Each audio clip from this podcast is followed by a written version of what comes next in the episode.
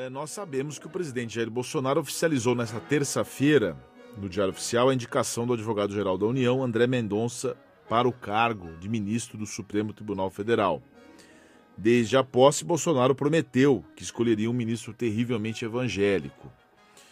E para assumir o cargo, Mendonça ainda terá que se submeter a uma sabatina no Senado Federal e a sua indicação será voltada, votada no plenário. Para comentar sobre o processo de sucessão do ex-ministro Marco Aurélio Melo no STF, eu converso agora com o professor da Faculdade de Direito da USP e advogado José Rogério Tucci. Bom dia, doutor Tucci. Satisfação Bom, falar com você. Uma satisfação é minha, meu caríssimo colega Serguei. É um prazer poder contribuir aí para o seu programa. Eu sou ouvinte de carteirinha, oito em ponto. Ah, muito obrigado, professor. Doutor Tucci, tem aí no mundo jurídico e também no mundo político uma, uma conversa, uma especulação de que Vossa Excelência ainda estaria no páreo para poder ser indicado pelo presidente Bolsonaro, caso, caso, né, essa indicação do André Mendonça não desse certo. Para não dar certo, teria que ser uma rejeição do Senado ou outra circunstância. É verdade isso? E como é que é. o senhor encara tudo isso? Eu tenho realmente ouvido esse comentário de pessoas que têm informação direta em Brasília. Há, é, de fato, ao que parece, uma certa rejeição natural por questões é, políticas. E isso, uh, efetivamente, porque o artigo 101 da Constituição não traz, como nós sabemos, não traz esse é, requisito a mais que o presidente, então, é, escolheu para a indicação.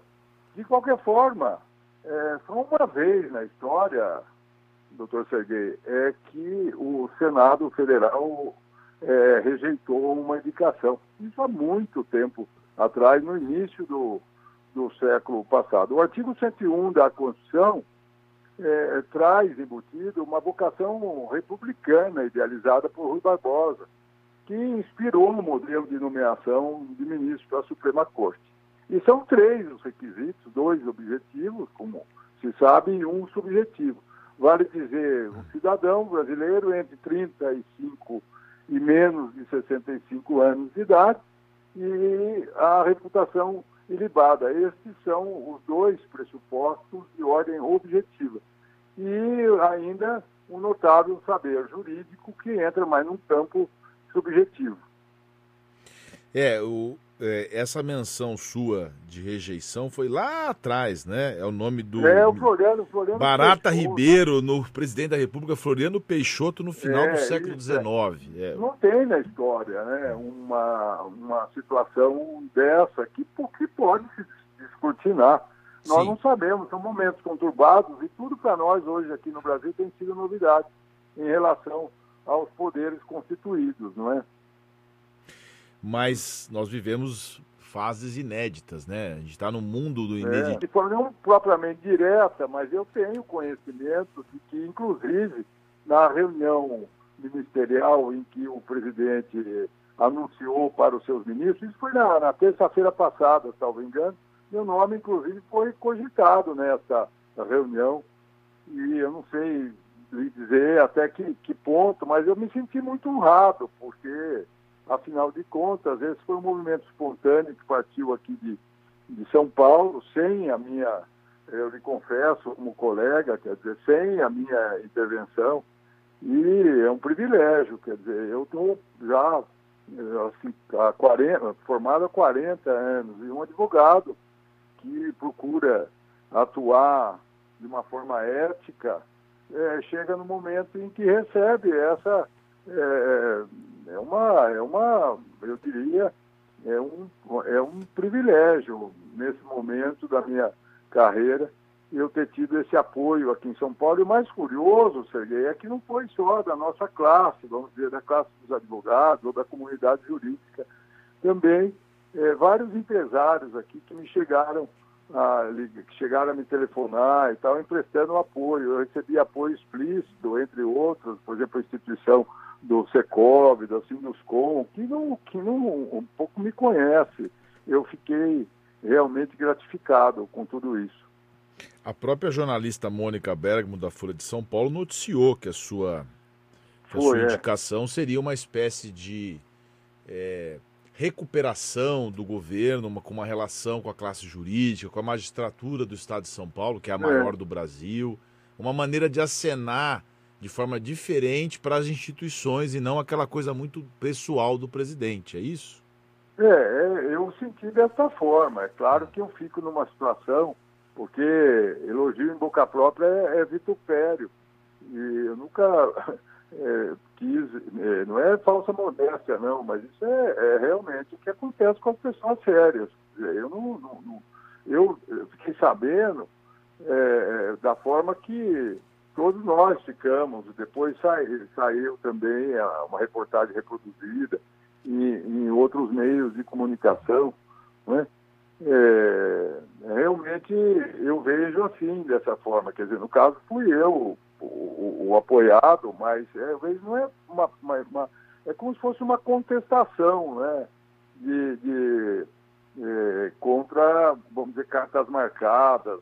É um cargo muito importante, quer dizer, nós que somos advogados, nós sabemos hoje, inclusive Sim. como o Supremo está na berlinda hoje. E, e é, aqui...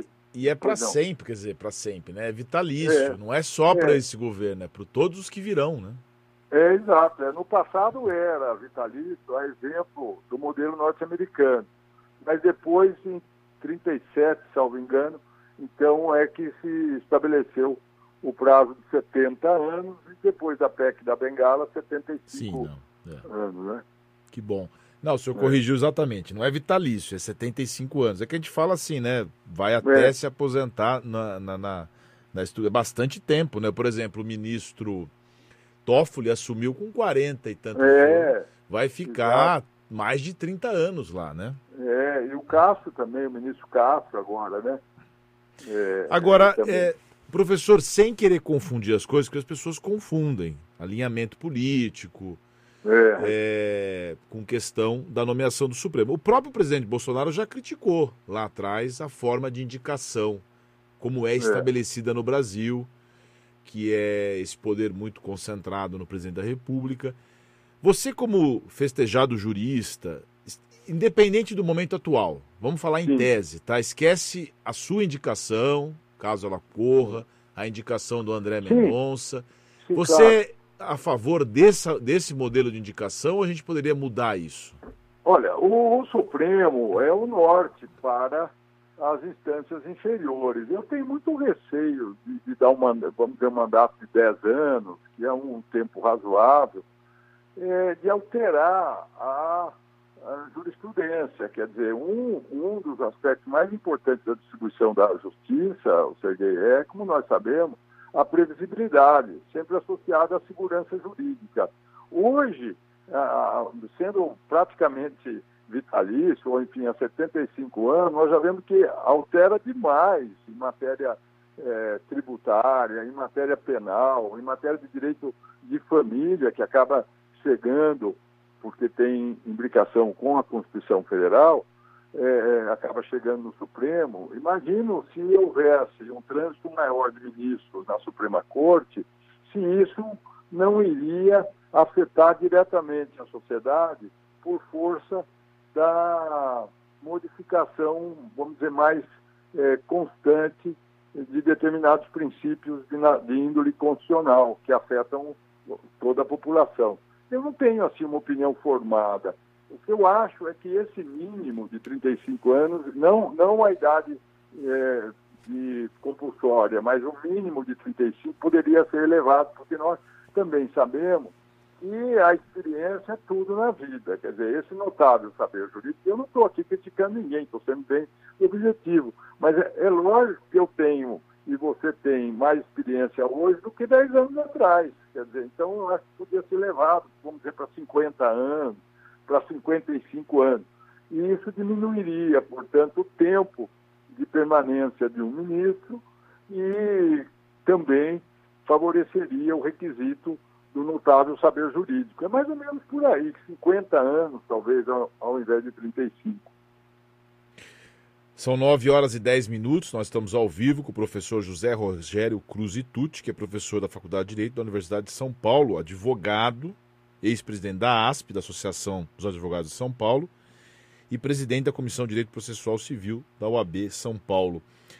Você mencionou, Tucci, a experiência. Na sua experiência, no seu notável saber jurídico reconhecido no Brasil, o que, que você acha então que o Supremo poderia mudar? o que, que o Supremo tem para ser aprimorado, para ser eu, melhorado? Eu tenho, uma, eu tenho uma crítica que é bem objetiva e que não é de hoje. Por exemplo, a televisão, salvo engano, a, a, a TV Justiça passou a, a, aliás, é uma crítica bifurcada, passou a transmitir ao vivo as sessões é, do Supremo, eu acho que foi em 2002. Isso aumentou muito a duração dos respectivos julgamentos, porque todo mundo tem é vaidoso e evidentemente quer ficar mais tempo é, na mídia. E há uma audiência hoje grande, mais do que é, há 10 anos, que uma década atrás, sem dúvida. Hoje todo cidadão conhece os ministros do Supremo Tribunal Federal. Esse é um indicativo que conspira contra a, a a independência é, do tribunal, porque o julgamento passa a ser, num determinado momento, by press, ou seja, o julgamento pela imprensa, que nós, advogados, sabemos que é o pior possível. E o outro aspecto são as declarações é, de voto, quer dizer, você não tem uma, é, um precedente monolítico, porque se cada ministro, embora no final seja convergente a sua opinião seja convergente com a do relator, a fundamentação é diferente. E o precedente judicial, ele é delimitado não pelo dispositivo, mas pela fundamentação. Ora, se cada fundamento, se, se embora o julgamento seja, vamos dizer, unânime, é, e a, a, a, fundamentação diferente, você não torna o precedente. Eu me lembro daquele caso do anencefálico, que foi um julgamento notável, o ministro Barroso era um advogado que fez uma belíssima, uma das mais é, é, é, é profundas é, manifestações é, em prol ali daquela questão do aborto. Quer dizer, foi um caso que, tendo, que acabou tendo uma repercussão enorme, não só no Brasil, mas no exterior. E você não tem um, um, uma rastro decidente unificada, porque cada ministro, então, quis dar o seu voto, votos é, é, longuíssimos, e com isso você não forma jurisprudência. Não dá para saber qual foi o fundamento que se admitiu, naquele caso, a ação direta de inconstitucionalidade. Então é por aí. Dizer, essa é a crítica que eu faço nesse, nesse mais contundente do comportamento do Supremo nesses últimos 20 anos. Nesse passo, doutor Tucci, a gente não poderia, até porque é um dos princípios é, constitucionais, que é a publicidade do judiciário, a transparência, e quem instituiu a TV é, do, do Supremo foi o ministro Marco Aurélio, que justamente o senhor pode sucedê-lo. É. É, essa TV, ela não teria dado justamente, como o senhor mencionou agora, a, o conhecimento necessário para a população, a, a, importância de passar o que a justiça tem para o é, conhecer? É, eu diria que é a forma mais é, saliente, é, mais significativa de controle social da atividade jurisdicional. Isso. Nesse particular, nós estamos absolutamente isso, isso. alinhados. É, ajudaria o controle social Sim, que. É, uma, é a maior forma, é, é controle imediato. Nenhum poder pode estar isento de controle social. Sem dúvida. O problema é que, com isto, o, acabou havendo uma superafetação. O julgamento, se imagina aquele famoso o habeas corpus do Lula, salvo engano, demorou 14 horas. Mas aí, mas aí, professor, o senhor, se um dia ocupar a cadeira é, de é. Supremo Tribunal Federal, é, o senhor certa... em tese, quer dizer, eu não daria votos longos desse jeito. Então, é isso que eu ia perguntar. Um presidente, não, eu, um é. presidente, ele tem regimentalmente o direito. Os ministros podem espernear, falar, não, eu quero falar tal. Mas ele pode instituir, por exemplo, como nós advogados, que falamos 15 minutos por sustentação oral.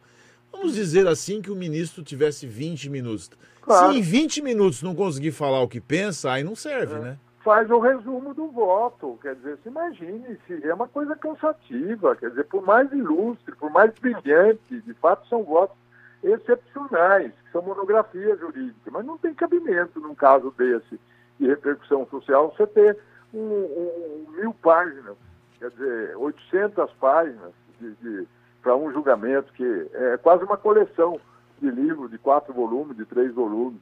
E eu lembro também essa questão da publicidade, não quero me, me estender, mas é, é, é veja, é um dado, eu sou, já escrevi sobre isso, quer dizer, favorável, e não, não entenda bem o que eu vou dizer. É, escrevi sobre a publicidade, acabei de dizer que é uma forma formidável de controle, mas o que eu acho, é, fazendo um quadro comparativo, é claro que sempre a comparação jurídica com outras experiências, ainda que democráticas, quer dizer, não é bem, depende da cultura de cada país. Mas você veja, o Supremo, a, a Suprema Corte Americana, o debate da causa não é feito em público, porque a sentença do juiz no nosso país pode ser dada no sítio dele, pode ser dada no gabinete dele. Veja, esse é um dado interessante. A sentença de primeiro grau ela é proferida é é, é, é, sem, a menos que seja dado em audiência. Mas é, você, como um eminente advogado criminalista, muitas vezes toma ciência da, do ato decisório mais importante do processo, isto é, da sentença penal, no seu, na, na, na manhã em que você recebe a intimação. Então, são coisas diferentes, quer dizer, o debate da causa e a decisão judicial. Não há regra no Brasil, nem o artigo 93, inciso 9 da Constituição, que preconiza a publicidade, exige que a discussão da causa seja pública. Mas vamos dar de barato. Vamos dar de barato que não precisa ser em câmara fechada, como na Itália, como na, no modelo ah, norte-americano, que são países evidentemente democráticos e que, e que, e que é, têm a garantia do, do devido, sufragam a garantia do devido processo legal. Mas veja que, que vamos estar de barato, porque aqui no Brasil, pela tradição nossa, luso é, brasileira, a discussão da causa tenha que ser em, em, em, público. Quer dizer, tem que ter um limite, não pode ser, não pode ser é, passar uma tarde toda para julgar uma causa. E não é nem por conta de é, antipatia, uma vontade nossa, mas é uma questão de produtividade também, né, ministro? Claro, claro. Imagina em 14 horas quantas causas da, é, é, podem ter causas importantes também, não com repercussão social. O problema é a repercussão, não é, Sergei? A é. repercussão so, E, e para dar espaço para julga, outros julgamentos. Claro. Né? O senhor viu que eu já lhe chamei de ministro, né? Já falei ministro. Aliás, o José Roberto de Nápoles manda aqui um abraço, nossos ouvintes, uma excelente indicação para o Supremo e, e menciona Obrigado. que você, além de filho de jurista, do catedrático Rogério de Lauria Tucci, ele faz menção aqui a seu pai. Obrigado. Esqueceram de mencionar também que. Esqueceram, no caso, sou eu, Sergei, né? É. Que você foi diretor da FADUSP, que é, também é um órgão importante. Da... E o nosso foi ouvinte também, é Sampaio Correia, manda aqui um abraço, também é seu entusiasta. Muito Professor, é, a gente, para encerrar, é, vamos ver o que vai acontecer, né? A gente nunca claro. sabe. É. Uh, tudo pode acontecer, ainda mais nesse Brasil né, que tem uma série de circunstâncias. Eu só peço que, caso o senhor vire ministro, o senhor nos dê aqui em primeira mão a entrevista, com tá? Muita, como, é, isso é, tá Não vai falar com, a, com outra emissora, hein? Não, com muita, com muita a, a franqueza eu digo, está muito distante, mas certamente eu te admiro muito, desde a época também que você foi candidato a um cargo importante, representando aí os advogados na, na OAB, eu sempre nutri assim uma admiração pessoal e pode estar certo disso, embora irrealizável, vamos dizer, mas é, fica, fica já é, combinado isso, independentemente da nomeação, porque é um prazer tá. muito grande Não. essa oportunidade que você me dá de estar participando aí é, do seu programa. Eu vou convidá-lo para tocar em outros assuntos, porque o senhor é um jurista de escola. Tem, Fico à disposição. Vamos falar sobre outros assuntos. É, hoje tem essa pauta, né? Hoje essa pauta. E, desculpa fazer essa pergunta, não quero parecer invasivo, mas, mas tem uma, ela tem uma relevância, não deveria ter, mas ela tem. É, o senhor poderia declinar a sua religião? O senhor é cristão, o senhor é católico? Não, eu sou católico, é por formação. Sempre, sempre, não sou terrivelmente católico. Eu sou católico, vou à, à missa e, e, me faz muito bem. Eu me sinto.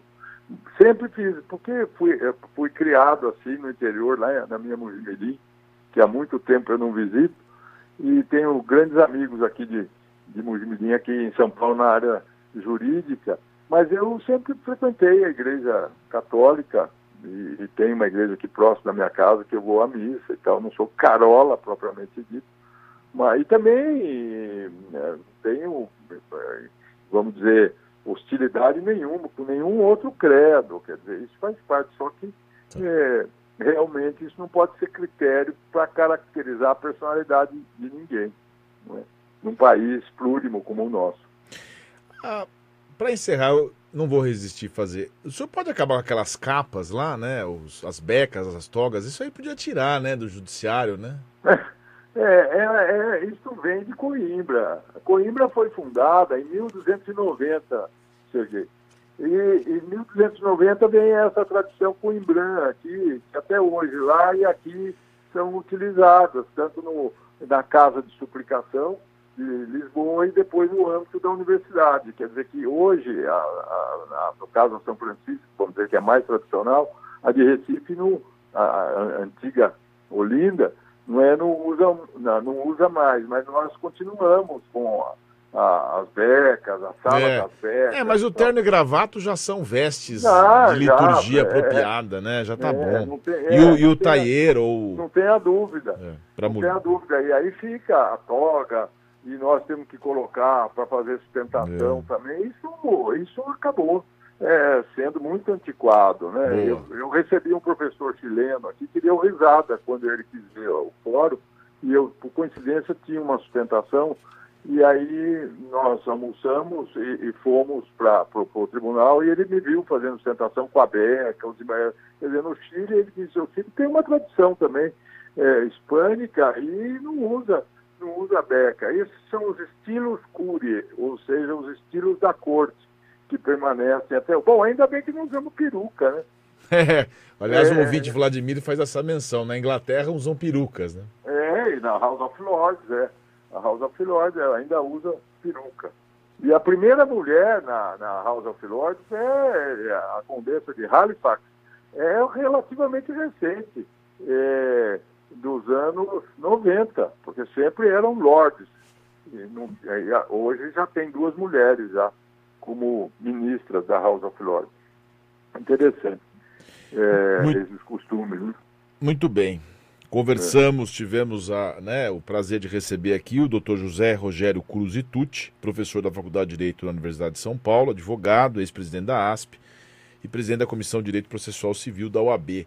Muito obrigado, viu, professor? Eu professor. agradeço muito. Você não sabe como o dia começou feliz para mim. Para nós também. Agradeço a oportunidade. Um bom um dia. Abraço, um, um abraço. Um abraço. Até logo.